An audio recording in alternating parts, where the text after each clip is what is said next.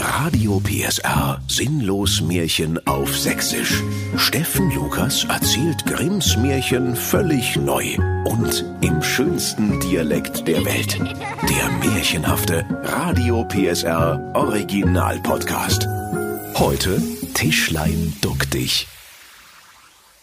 Vor Zeiten lebte in einem Einkaufswagenhäuschen auf dem Globus-Parkplatz in Wachau-Herzegowina der arme Supermarkt-Parkplatz-Einkaufswagen-Zusammenschieber Dr. Bernhard Butterbauch.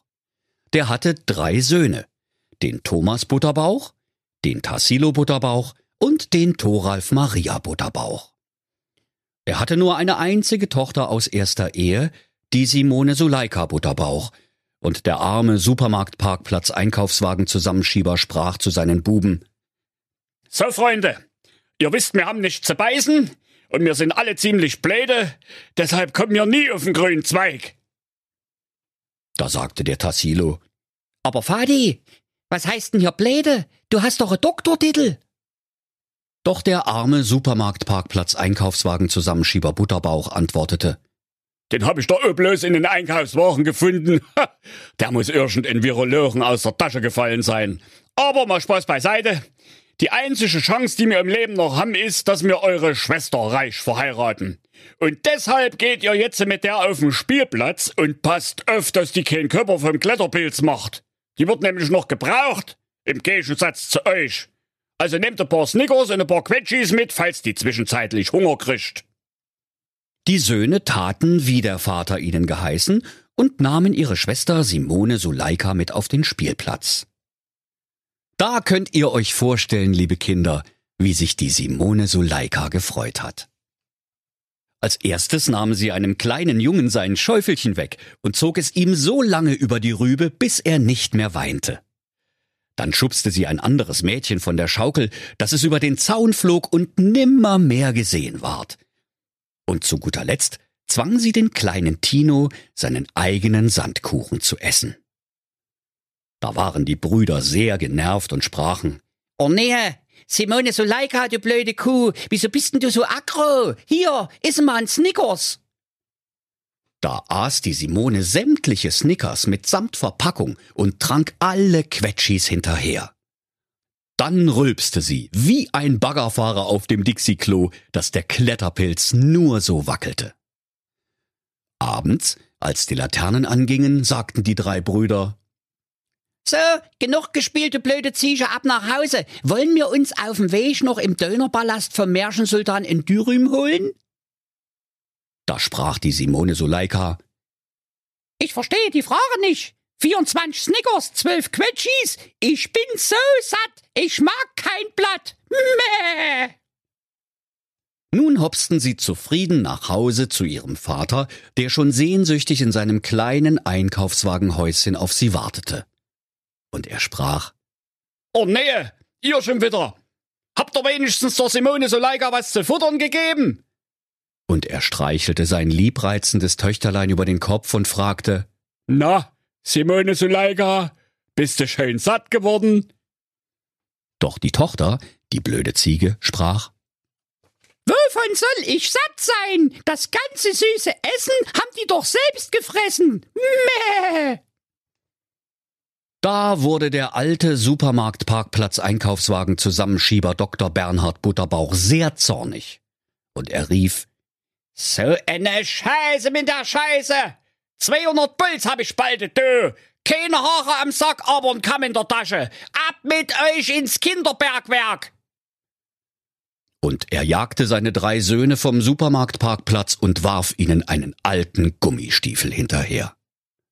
Da musste die Simone Suleika so lachen, dass ihr versehentlich ein lauter Pups entwich. Und da wurde der Vater misstrauisch und sprach, Sag mal, Suleika, Wieso richten das hier auf einmal nach Snickers mit Quetschis? Doch die Simone Suleika tat recht unschuldig und sprach, Ach, lieber Fadi, du musst dich irren. Vielleicht ist nur ein Wind von der benachbarten Müllkippe durchs Fenster gekommen. Mir machst du nicht vor, mein Fräulein, sprach da der Bernhard Butterbauch. Ich bin ein Vater von vier Fenstern. Ich habe schon alles gerochen in meinem Leben. Ich werde wohl noch ein Quetschibubs erkennen. und er begriff, dass sein Töchterlein ihn betrogen und er seine unschuldigen Söhne umsonst davon gejagt hatte. Und vor lauter Ärger änderte er seiner Tochter das WLAN-Passwort, nahm ihr das Taschengeld rückwirkend für zwölf Jahre wieder ab und jagte auch sie in Schimpf und Schande davon. Als er nun so alleine und einsam in seinem Einkaufswagenhäuschen auf dem Supermarktparkplatz saß, da überkam ihn eine große Leere und Traurigkeit, wie bei einem Tatort mit Jan-Josef Liefers. Und er hätte seine Söhne gerne wiedergehabt, doch niemand wusste, wo sie hingeraten waren. Die Söhne hatten sich indes in alle Himmelsrichtungen aufgemacht, ihr Glück in die eigenen Hände zu nehmen. Der Thomas Butterbauch ging in die Lehre beim Märchenwaldfleischermeister Peter Hacke, der von allen nur Hackepeter genannt wurde. Dort lernte er alles über die Herstellung von Geißleinschinken und Rotkäppchensülze, und als er eines Tages eine sehr schmackhafte Leberwurst aus Rotkäppchens Oma hergestellt hatte, da sprach der Märchenwaldfleischermeister zum Thomas Butterbauch. Mein lieber Thomas, dir kann man nicht mehr beibringen.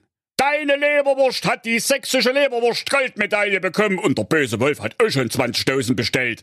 Als Lohn für deine treuen Dienste bekommst du von mir eine Knippelsalami im Sack. Da sprach der Thomas Butterbauch. Sag mal, Meister, willst du mich verarschen oder was? Eine pöbliche Knippelsalami für sieben Jahre Lehre? Ist das alles oder kommt da noch was? Doch der Märchenwald-Fleischermeister Hackepeter antwortete, diese Knüppelsalami ist vielleicht mal verzaubert. Davon kannst du dir absäbeln, so viel du willst. Die wird niemals alle. Da hast du dein Lebtag zu essen und in der Not schmeckt die Wurst auch ohne Brot. Und haue ab. Ich kann deine Visage nicht mehr sehen. Da sprach der Thomas Butterbauch. Danke, Meister, danke. Jetzt hab ich's zu was gebracht. Jetzt kann ich mich wieder nach Hause trauen. Da wird sich mein Vati aber freuen. Der legt sich doch gerne mal eine Scheibe Salami aufs Marmeladenbrötchen. Dann winkte er seinem Meister zum Abschied mit dem Mittelfinger und machte sich im Hopserlauf auf den Weg nach Hause. Bald wurde es dunkel, doch er sah ein Haus, in dem noch Licht brannte und ein rostiges Schild mit der Aufschrift Zimmerfrei. Das war die Pension und Pizzeria da Luigi, und er ging hinein und sprach zum Pizzabäcker. Sag mal, kann man hier auch mit Salami bezahlen? Geld habe ich nämlich keins. Der Luigi sprach. Diese verstehe Frage nicht. Salami bezahle? Mama mia, du hast Meise. Nee, nee, nee, nee, pass mal auf, mein Guter, sprach der Thomas Butterbauch. Jetzt zeig ich dir mal was. Und er holte die Knüppelsalami aus dem Sack und begann, mit seinem Schweizer Offiziersmesser große Stücke davon abzusäbeln.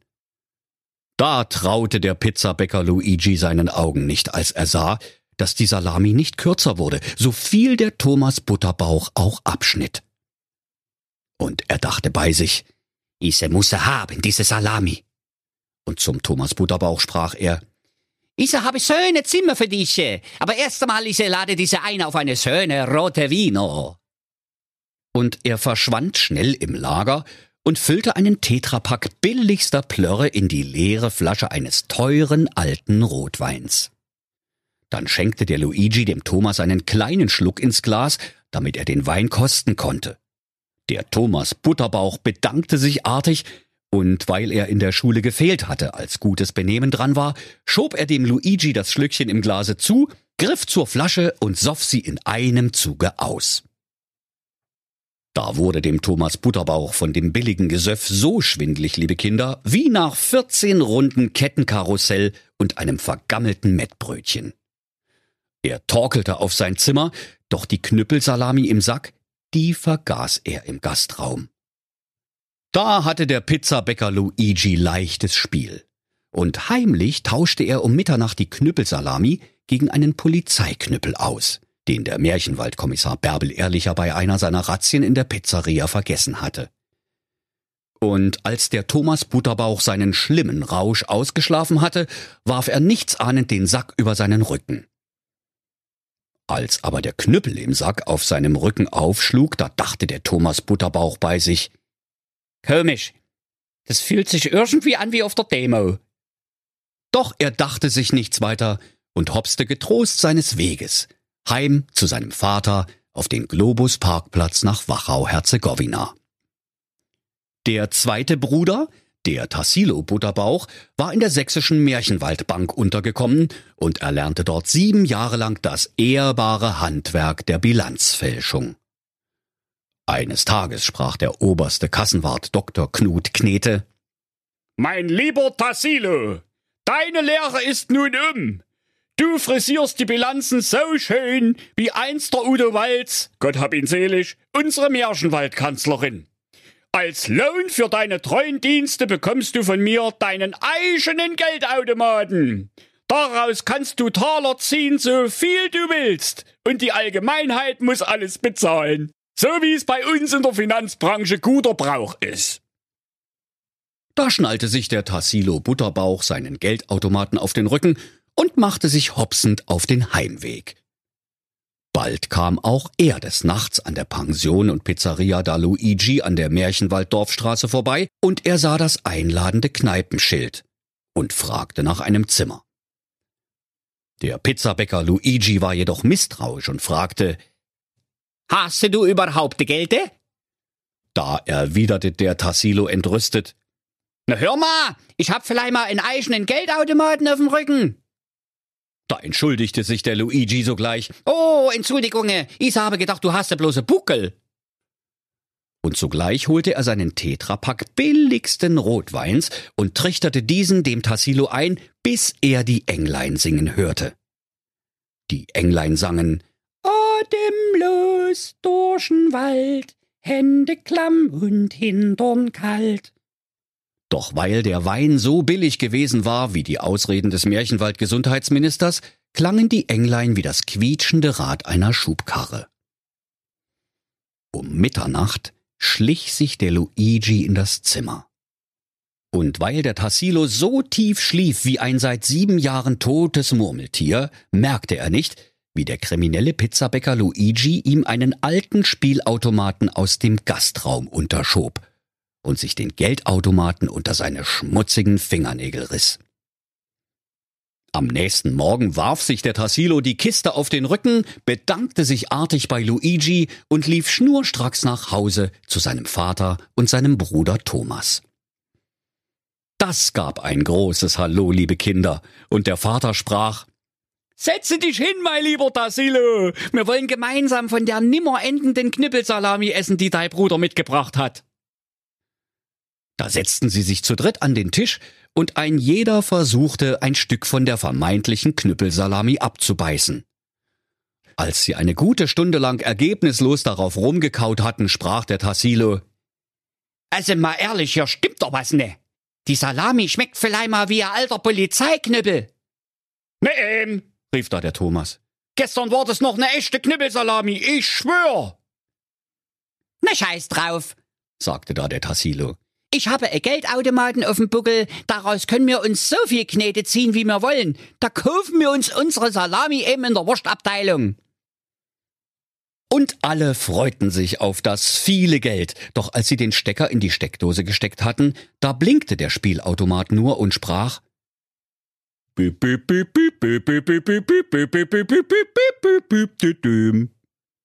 dann gab es einen Kurzschluss und der alte Spielautomat rauchte an Ort und Stelle ab. Da wunderte sich der Tassilo. Das gibt's doch bald gar nicht. Ich könnte wetten, das war mal ein Geldautomat. Also, also gestern beim Luigi ging er noch. Da rief der Thomas. Luigi? Bei dem war ich doch auch. Und vorher war der Drecksgummiknippel noch eine schmackhafte Salami. Und der Vater sprach. Ihr seid ja immer noch so blöde wie vor sieben Jahren. Da bin ich ja jetzt mal gespannt, was für ein Rotz der Thoralf Maria mit nach Hause bringt. Da müsste ja laut sinnlos Märchenbuch eigentlich auch bald Häme kommen. Da griffen der Thomas und der Tassilo Butterbauch sofort zu ihren Handys und sendeten ihrem ahnungslosen Bruder eine WhatsApp. Der Thoralf Maria hatte indessen sieben Jahre lang im Märchenwald Möbelhaus die Kundschaft vermöbelt und hatte nun ausgelernt. Der schwedische Möbelhausbesitzer Lasse Lindström dankte ihm von Herzen. Gott sei Dank bin ich dich jetzt los, du Spacke. Wir haben noch einen unverkäuflichen Tisch im Lager, den kannst du haben. Und er stellte dem Thoralf Maria ein kleines, unscheinbares Tischlein vor die Füße. Der Thoralf Maria sprach voller Dankbarkeit. Was soll ich denn mit dem Mist? Sieben Jahre reiß ich mir Hirn Arsch auf und Sie speisen mich mit Sperrmüll ab? Nicht so schnell, sagte da der schwedische Möbelhausbesitzer Lasse Lindström. Das ist ein Zaubertischlein. Wenn man es auf den Boden stellt und sagt, Tischlein, duck dich, dann fliegt es dem, der ihm am nächsten steht, voll an die Rübe. Und das ist auch nebenbei bemerkt der Grund, warum die Kunden das Ding immer wieder zurückbringen. Nimm du es. Ich brauch Platz im Lager. Und nu schiebe ab. Möbelhaus ist keine Wärmestube. Zur Verabschiedung gab er dem Thoralf Maria noch einen Tritt in den Hintern, und der gute Junge machte sich beschwingt auf den Weg nach Hause. Als es abends dunkel wurde, da kam auch er zu der Pension und Pizzeria da Luigi, doch noch bevor er hineinging, vibrierte sein Handy. Der Thoralf Maria las die WhatsApp seiner beiden Brüder. Hier, Thoralf Maria, falls du zufällig bei Luigi vorbeikommst, passe bloß auf, der klaut.